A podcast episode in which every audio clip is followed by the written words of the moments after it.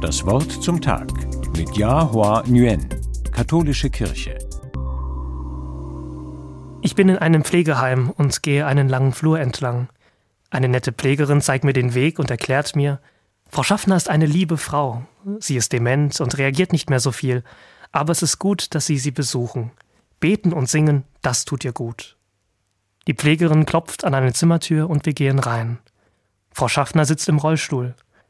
Liebevoll bückt sich die Pflegerin zu ihr und greift nach ihren Händen. Frau Schaffner, der Pfarrer ist da. Dann schiebt sie mir einen Stuhl hin und verabschiedet sich. Ich bleibe erstmal stehen, stelle mich ihr vor und lächle sie unter der Maske freundlich an. Frau Schaffner scheint mich nicht wahrzunehmen. Behutsam setze ich mich zu ihr und berühre ihre Hand, damit sie merkt, dass ich bei ihr bin. Ich kenne sie nicht und sie kennt mich nicht.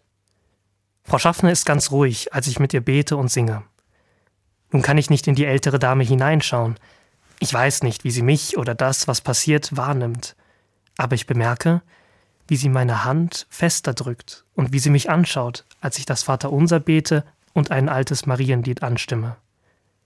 Auch in ihrer Demenz war das Gebet der Frau wohl tief ins Herz geschrieben. Ich sehe in die Augen von Frau Schaffner und muss an ein altes Gebet denken, es ist ein Psalm. Preise den Herrn meine Seele und alles in mir seinen heiligen Namen. Zwischen uns scheint eine unsichtbare Verbindung zu sein.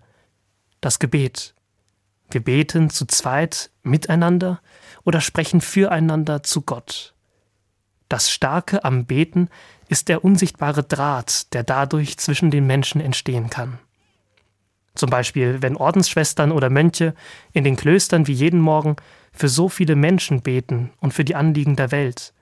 Das verbindet. Oder wenn ein Freund von mir einen Krankenwagen im Einsatz sieht und ein Stoßgebet für den Menschen in Not spricht. Es gibt diese Verbindungen, die so helfen können. Wenn ein Freund für mich eine Kerze anzündet, weil ich operiert werden muss oder eine Prüfung zu bestehen habe. Oder wenn sich jemand für mich einsetzt, ohne dass ich davon weiß. Beten verbindet, auch wenn diese Verbindung nach außen nicht sichtbar ist. Vielleicht war das bei Frau Schaffner auch so. Ja Hongren aus Weddingen-Schwenningen von der katholischen Kirche.